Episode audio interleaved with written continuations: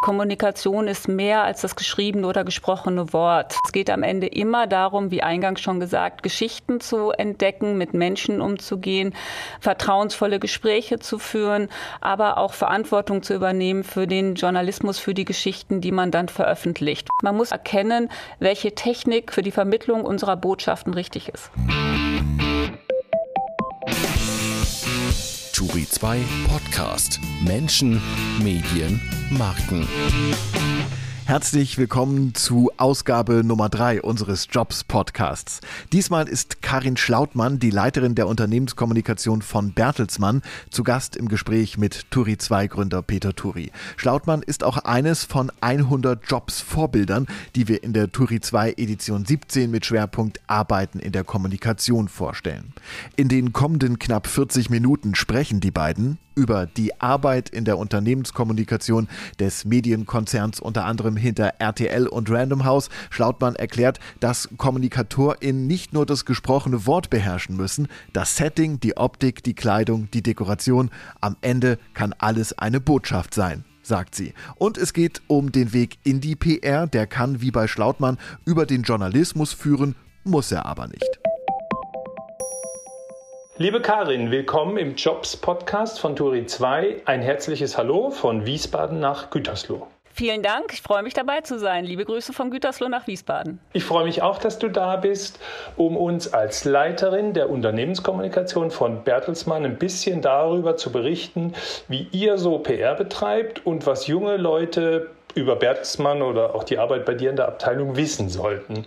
Wir haben ja zum Thema Arbeiten in der Kommunikation ein ganzes Buch gemacht. Da bist du nachzulesen unter turi2.de Edition 17. Du bist da eines von 100 Role Models, wie man heute so schön sagt. Früher hätte man gesagt Vorbilder oder Vorbilderinnen, ich weiß gar nicht, die, die Tipps geben. Du gibst auch Tipps äh, zu einem Beruf, der eben mit Kommunikation zu tun hat.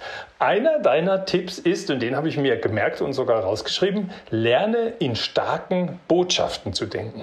Was ist denn, Karin, die starke Botschaft heute Nachmittag zu unserem Thema Karriere in der Kommunikation? Ich glaube, die starke Botschaft zur Karriere in Kommunikation ist Begeisterung. Also ich glaube, Kommunikation kann begeistern, muss begeistern. Arbeiten in der Kommunikation ist ein Job, der mich immer wieder begeistert ähm, und immer auch begeistert hat. Und das, glaube ich, ist die stärkste Botschaft an dieser Stelle. Mhm. Eine andere starke Botschaft ist vielleicht die, wenn ich dich frage, äh, wir, wir sind jetzt hier äh, Anfang März, seit Ende Februar tobt dieser fürchterliche Krieg in der Ukraine. Äh, kannst du mal beschreiben, was du als Leiterin, wie du als Leiterin der Unternehmenskommunikation bei Bertelsmann diese Tage erlebst und auch was du ganz praktisch machst oder was macht Bertelsmann gerade in dieser Krise und wie beeinflusst das deine Arbeit? Ja, danke. Ja, die Ukraine-Krise, der Krieg in der Ukraine, um es wirklich auch mit äh, klaren Worten, auch das ist ja klare Botschaften, ganz wichtiger Punkt in der Kommunikation. Der Krieg in der Ukraine beschäftigt, glaube ich, jeden von uns fast rund um die Uhr.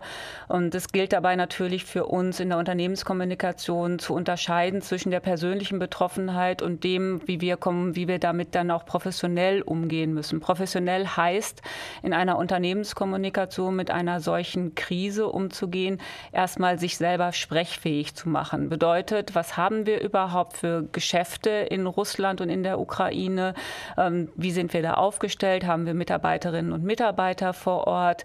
Ähm, wenn ja, wie viele? Wie ist die Haltung äh, des Unternehmens zu einer solchen zu einer solchen Situation und wie gehen, wie können wir unseren Mitarbeiterinnen und Mitarbeitern weltweit die Haltung des Unternehmens äh, vermitteln, Haltung dazu vermitteln, und, aber auch versuchen, uns nach außen hin für Anfragen natürlich vorzubereiten. Also ganz klassische Krisenkommunikation, wie sie auch bei vielen anderen großen katastrophalen Ereignissen in den vergangenen Jahren und Jahrzehnten, wir sprechen über den Tsunami, wir sprechen über 9-11, immer wieder der Fall ist. Also am Ende laufen rein professionell klassische klassische Krisenkommunikationsabläufe ab.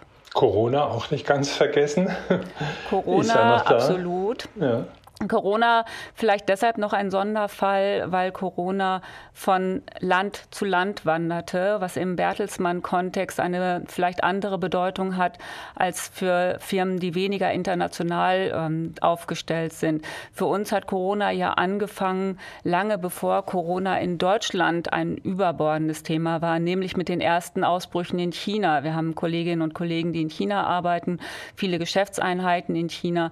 Es sind Masken von Deutschland Deutschland nach China transportiert worden. Wir haben ganz viele Geschichten dann auch intern in unserer internen Berichterstattung über die Corona-Krise in China gemacht, bevor wir dann selbst davon betroffen waren, auch in europäischen Ländern oder hier ganz konkret in der Hauptverwaltung von Bertelsmann in Gütersloh.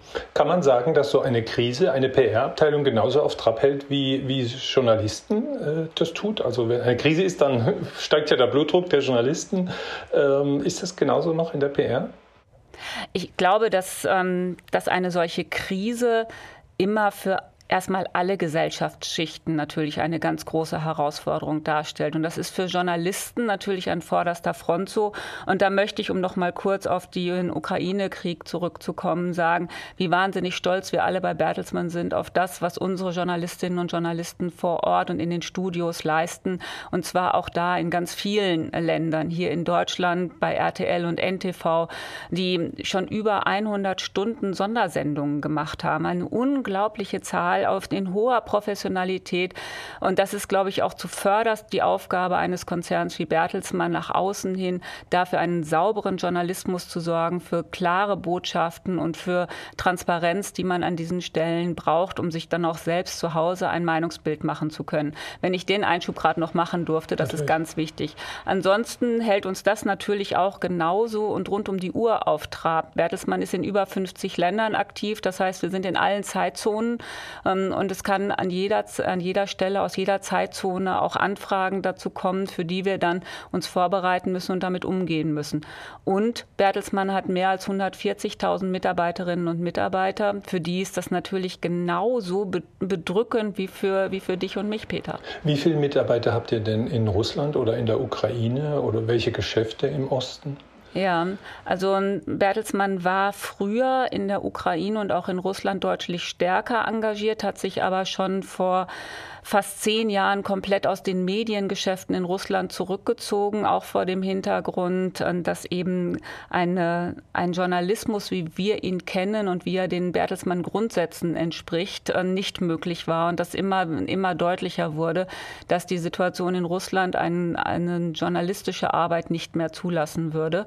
Ähm, wir in der Ukraine war noch bis vor wenigen Jahren, auch etwa zehn Jahren, ein Buchclub von Bertelsmann, aber die Buchclubs sind ja jetzt alle geschlossen. Das heißt, wir haben jetzt zurzeit noch etwa 2200 Mitarbeiterinnen und Mitarbeiter in Russland, keine in der Ukraine.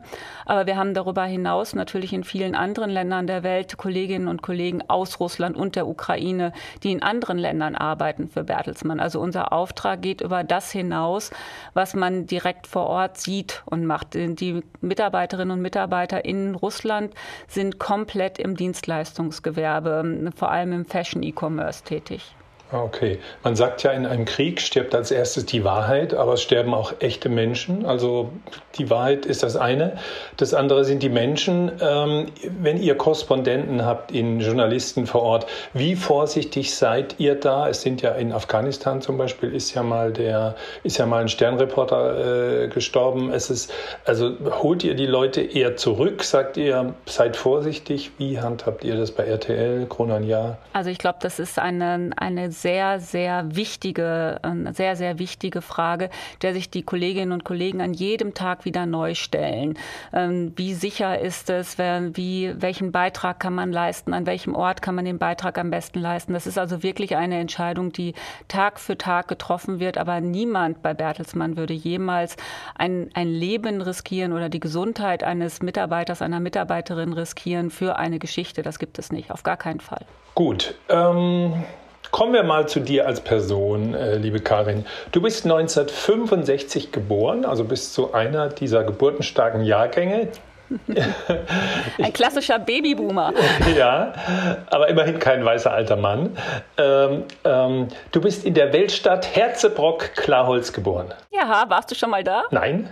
Herzlich willkommen. Ich habe es aber gefunden, immerhin auf, äh, auf Google und, und Wikipedia. Das ist, glaube ich, äh, knapp vor den Toren von Gütersloh, richtig? Circa 15 Kilometer, ja. Okay, du arbeitest jetzt in Gütersloh, bist 15 Kilometer vor Gütersloh geboren. Da könnte man fast sagen, so richtig weit rumgekommen bist du ja nicht. So richtig weit gebracht hast du es ja nicht. Was sagst du, wenn jemand das dir sagt?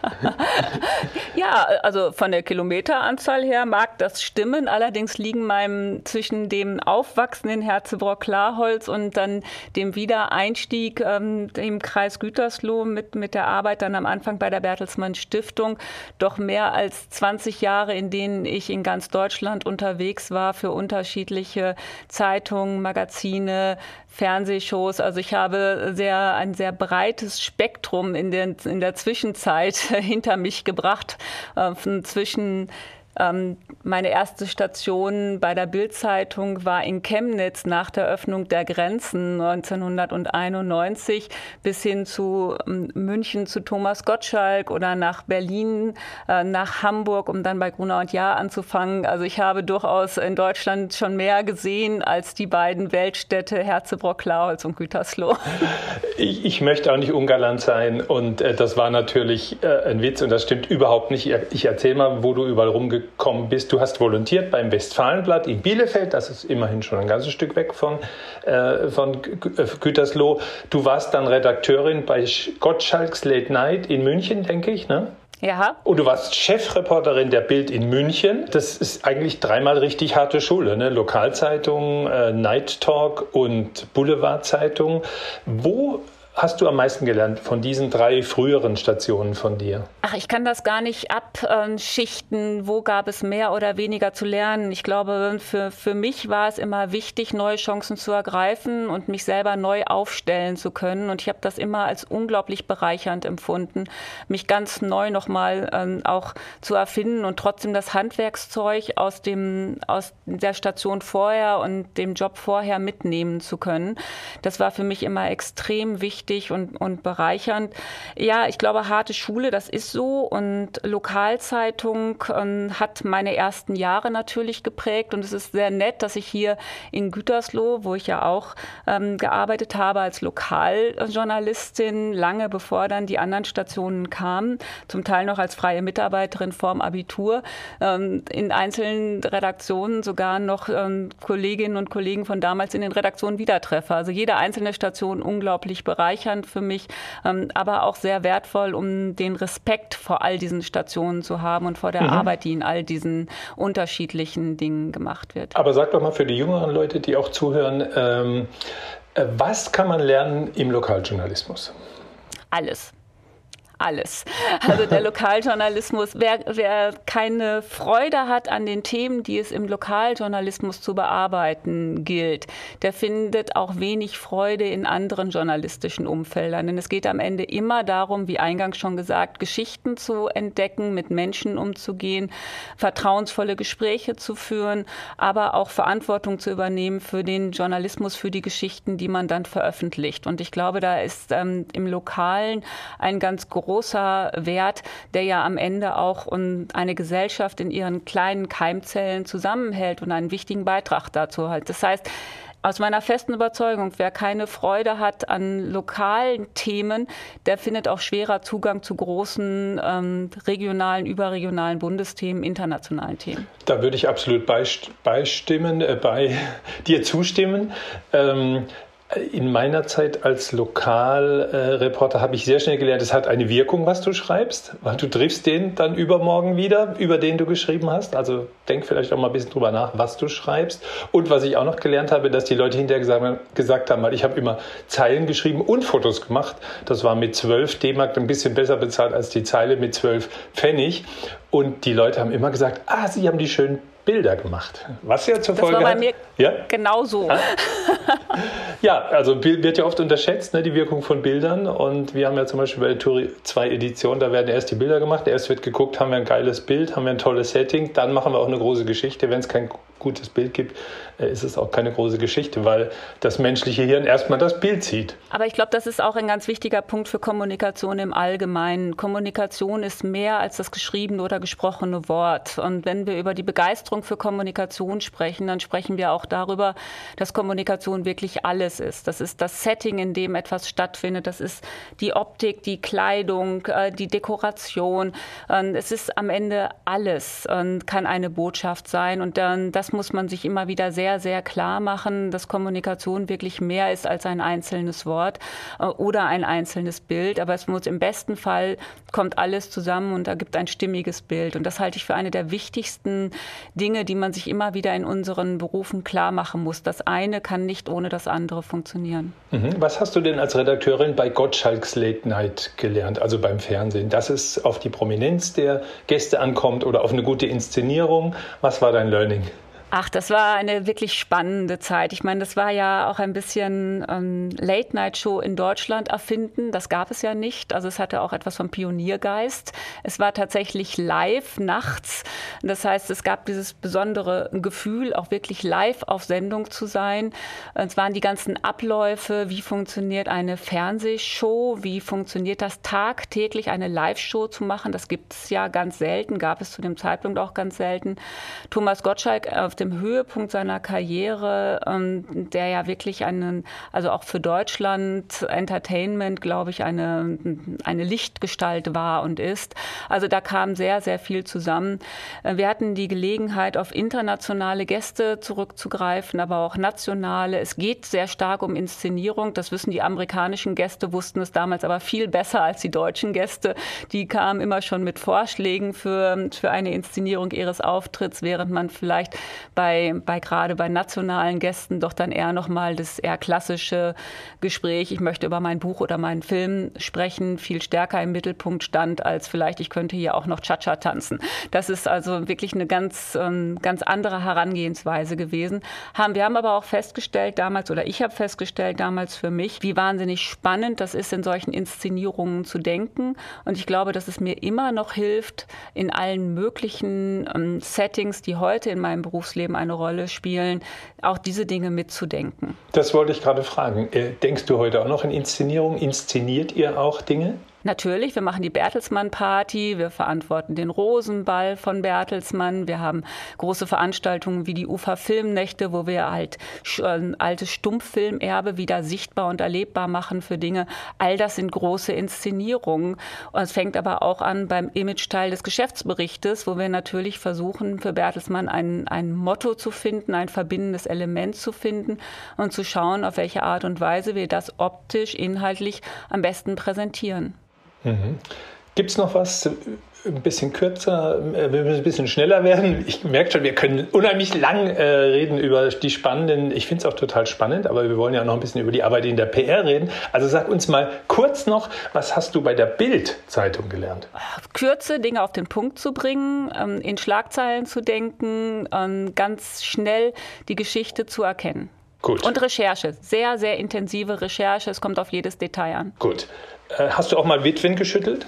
Du kennst den Ausdruck. Kennst du, das, ich das, weiß, du kennst den Ausdruck. Ich kenne den Begriff. Ja, ich erkläre ja, mal für die, die ihn nicht kennen. Witwenschütteln heißt, es war ein Unglück, jemand ist gestorben und ein Reporter muss raus und irgendwie Bilder besorgen oder Informationen, richtig? Das ist, äh, das wird, glaube ich, landläufig so, so genannt. Ähm, ja, habe ich Witwen geschüttelt? Ich glaube nein, aber habe ich auch in schwierigen Situationen mit Menschen Gespräche geführt und versucht, ähm, da eine Brücke zu bauen, auch für Journalismus, ja. Okay, gab es äh, Sachen, die du gemacht hast, wo du heute sagen würdest, im Nachhinein bin ich darauf nicht mehr stolz? Ich glaube, da, wahrscheinlich gilt das doch für jeden von uns, dass wenn er auf sein Leben zurückblickt, dass er sagt, es gab Dinge, die mich stolzer machen und andere, die mich weniger stolz machen. Ich kann für mich aber sagen, dass ich das, äh, wenn ich in solche Situationen kam, für mich reflektiert habe und dann auch versucht ähm, habe, Dinge zu ändern und eigene Akzente zu setzen. Okay, später bist du dann stellvertretende Chefredakteurin der Gala geworden und Chefredakteur Chefredakteurin Frau im Spiegel. Damit warst du dann im Bertelsmann-Reich angekommen, richtig? Genau, das war bei Gruner und Jahr und ähm, so bin ich dann in die Bertelsmann-Welt eingetreten. Das war jetzt vor etwa 20 Jahren. Okay, und 2007 bist du Kommunikationschefin geworden, erstmal der Bertelsmann Stiftung. Erklär uns doch mal kurz den Unterschied zwischen der Bertelsmann Stiftung und der Bertelsmann AG. Bertelsmann, die Bertelsmann SE, die Bertelsmann SE ist das Unternehmen, Stimmt, in ja dem natürlich AG. die Mhm. großen, ähm, ja, ähm, die, die Bertelsmann SE ist das Unternehmen, in dem die großen Einheiten RTL, Penguin Random House, BMG, ähm, Avato, die Printing Group, im Bertelsmann Education Group, im Bertelsmann Investment gebündelt sind, also sieben Divisionen, die zusammen Bertelsmann bilden mit etwas über 140.000 Mitarbeitern in mehr als 50 Ländern, also sehr breit aufgestellt. Die Bertelsmann Stiftung ist einer der Shareholder von Bertelsmann, das heißt Reinhard Mohn hat entschieden, etwa 80 Prozent mh, der Anteile von Bertelsmann einer gemeinnützigen Stiftung zu übertragen. Die restlichen etwa 19, und Prozent werden von der Familie Mohn getragen und von weiteren kleinen Stiftungen, sodass ähm, die Bertelsmann Stiftung ein der Shareholder von Bertelsmann ist, aber stimmrechtslos.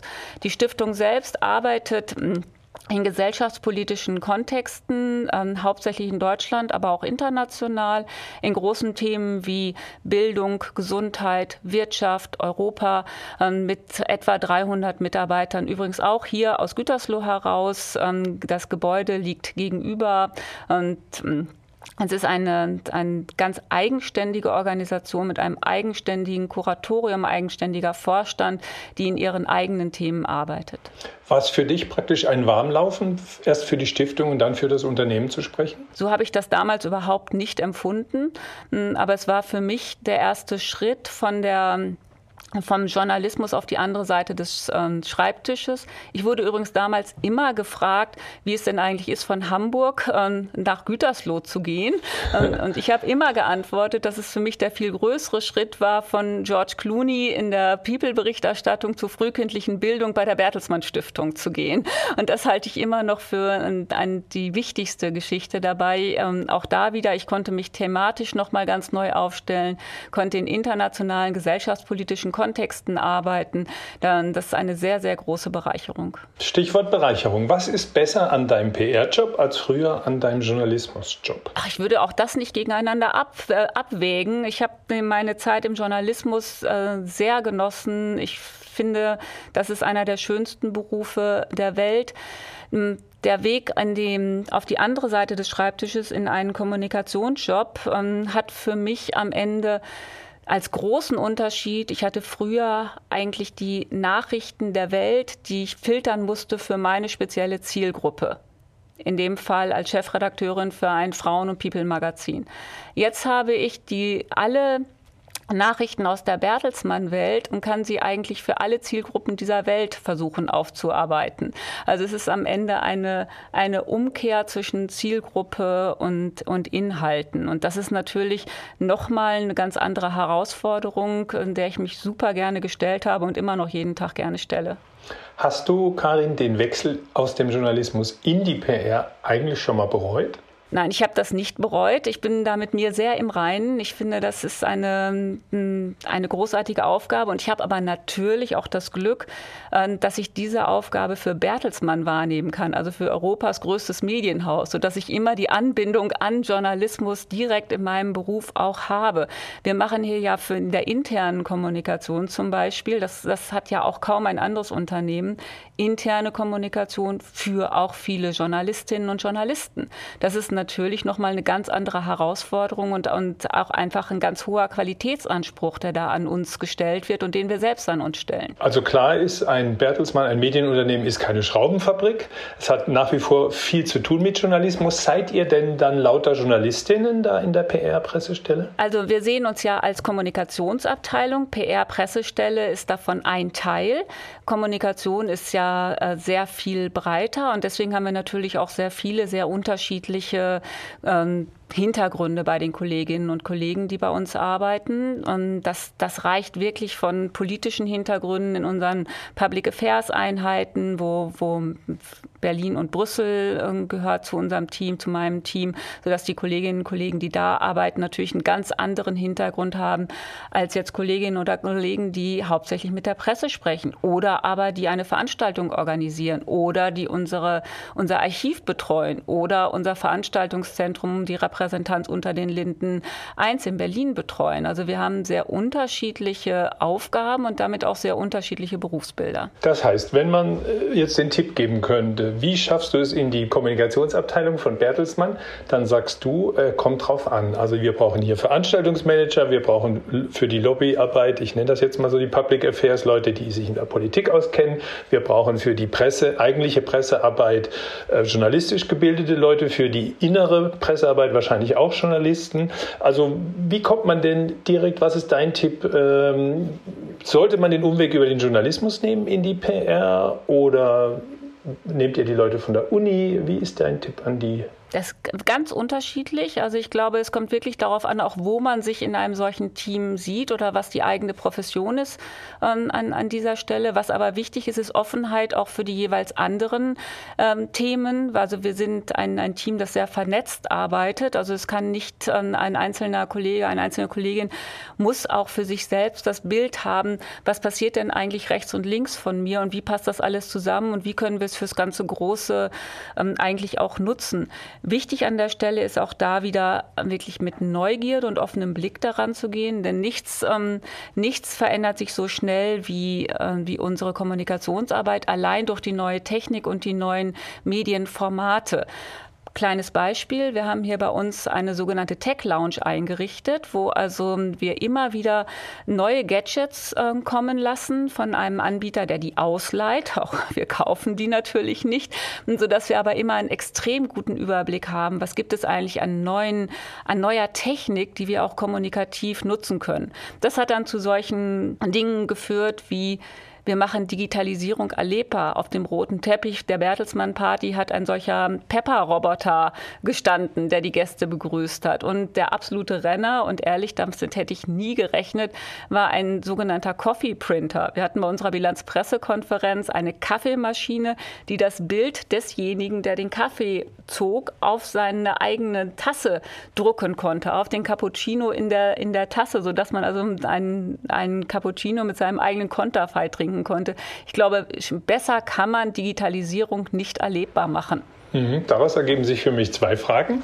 Die erste ist, heißt das, dass Leute, die in die Kommunikation gehen, dass die sehr technikaffin sein sollten, weil wahrscheinlich die Kommunikation die am meisten durch Technik äh, äh, gebeutelte Berufsgruppe ist oder der Job ist, der sofort reagieren muss, wenn neue technische Entwicklungen da sind. Also sucht ihr Techies? Also eingangs ja schon, hast du ja schon ähm, mein Geburtsdatum erwähnt. Also bin ich, ähm, bin ich tatsächlich also kein Techie ähm, qua ähm, kein, kein Digital Native qua Geburt. Inzwischen habe ich aber zwei Nano-Degrees gemacht von der Udacity Online Academy, bei der wir auch arbeiten für Bertelsmann. Bertelsmann ist da, ist da beteiligt, sodass ich also jetzt ein Nano-Degree zu Artificial Intelligence gemacht habe und ein Nano-Degree ähm, zu Business Analytics. So, so, dass es für uns immer wichtiger ist, auch diese Dinge zu beherrschen, zu sehen, zu schauen, wie geht man damit um.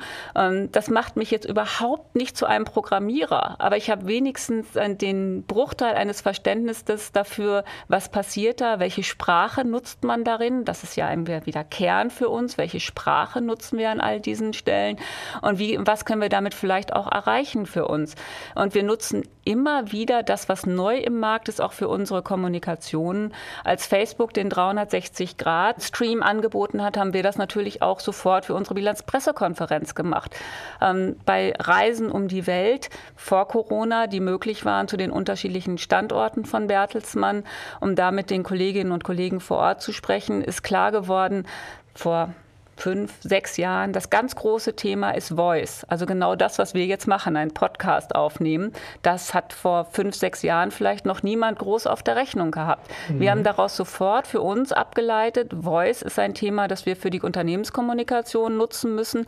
Also wollen wir einen Alexa-Skill haben, haben wir unseren eigenen Podcast auf die Beine gestellt und so weiter. Muss man dafür ein Techie sein? Ich glaube nicht. Man muss aber erkennen, welche Technik für, un, für die Vermittlung unserer Botschaften richtig ist.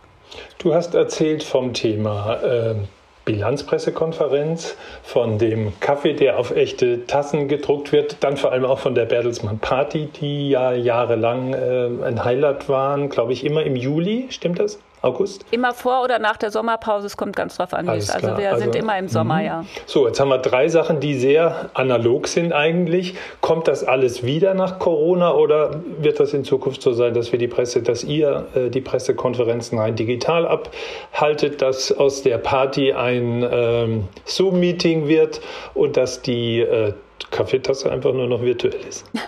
Also ob das alles so analog war, wie es jetzt in der Aufzählung klingt, würde ich gar nicht so unterschreiben. Wir haben natürlich auch die Bilanzpressekonferenz schon gestreamt. Auch da konnten alle, also da waren wir weit vor Corona schon in, in Hybridformaten unterwegs, die, ähm, die jetzt ja ähm, im Moment auch das am meisten diskutierte Format sind für die Zukunft nach Corona, wenn es denn hoffentlich ein nach Corona gibt.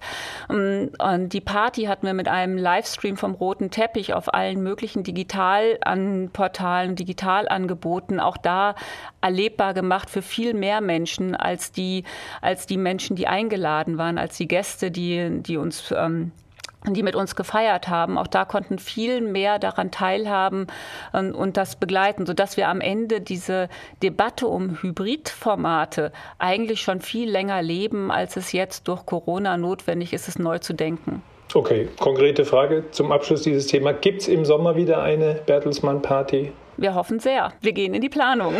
Na gut, dann komme ich gerne, wenn ich wieder eingeladen bin. Herzlich eingeladen. Welchen Weg rätst du, Karin, jungen Menschen, die jetzt gezielt sagen, ja, das klingt spannend, ich will direkt in die PR? Was sollen die machen? Studieren, Praktikum, Lokalzeitung, Bildzeitung? Hast du da einen Tipp? Wir haben am Ende im Team haben wir alle Hintergründe. Ich glaube, dass es wichtig ist, vor allem sich erstmal darauf zu prüfen, was daran finde ich denn eigentlich spannend und was ist denn mein, wie könnte denn mein Punkt da aussehen? Bin ich jemand, der, der sich vor allem für die Organisation von Events interessiert? Bin ich jemand, der, der vor allem News getrieben ist? Möchte ich das, ähm, möchte ich in allen News-Kanälen sein? Ich glaube, es ist unglaublich wichtig, den kompletten Überblick zu haben, auch international. Das ist ja für uns Bertelsmann hier ein ganz großes Thema. Ähm, wir sind wir arbeiten ja extrem international ähm, mit, ähm, mit auch Corporate Centern an fünf Stellen der Welt, mit Niederlassungen in über 50 Ländern. Auch dafür muss ich offen sein, das muss ich wollen und dem muss ich mich dann auch stellen wollen. Wir haben natürlich viele Kolleginnen und Kollegen, die ein, die ein abgeschlossenes Studium haben. Dafür muss es nicht zwingend ein Kommunikationsstudiengang sein. Das kann auch Politikwissenschaften sein. Wir haben auch Wirtschaftswissenschaftler. Wir haben, äh, wir haben Historiker. Wir haben ähm, ganz viele sehr unterschiedliche Hintergründe, die am Ende ein großes Ganzes bilden. Wie viele Leute, Karin, arbeiten denn insgesamt bei Bertelsmann weltweit? Etwa 140.000 weltweit. 140.000.